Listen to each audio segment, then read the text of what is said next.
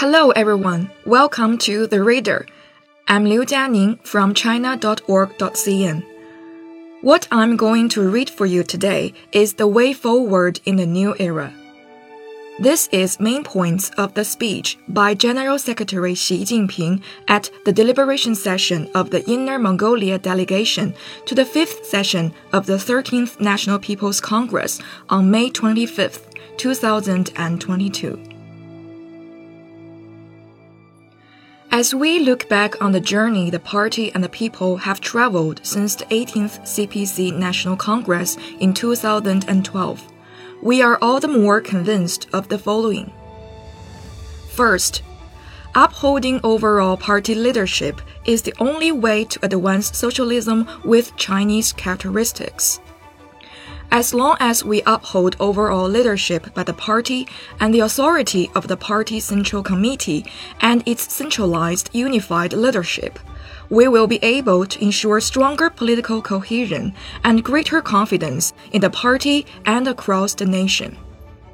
We will be able to gather strength to keep to the correct political direction, work together to overcome difficulties, and remain the most reliable core of the nation when problems arise. Second, socialism with Chinese characteristics is the only path to national rejuvenation. As long as we remain committed to this path, we will be able to meet our people's aspirations for a better life and achieve common prosperity for all.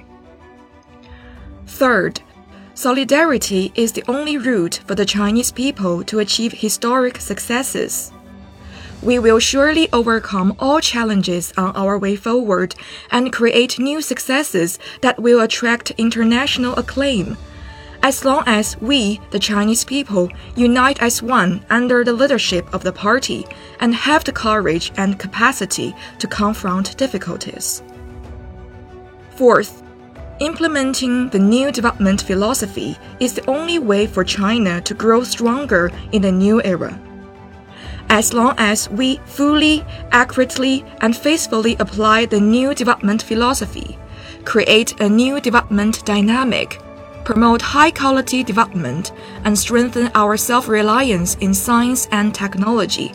We will grow more competitive, achieve sustainable development, and keep hold of the initiative in an environment of fierce and increasing international competition.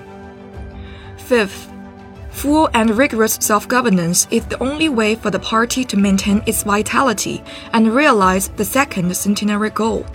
China's success hinges on our party, so we must ensure that the party practices strict self governance in every respect.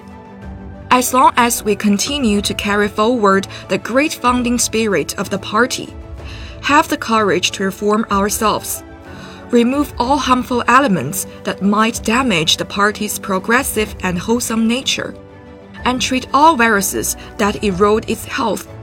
We will be able to ensure that the party does not change or betray its nature.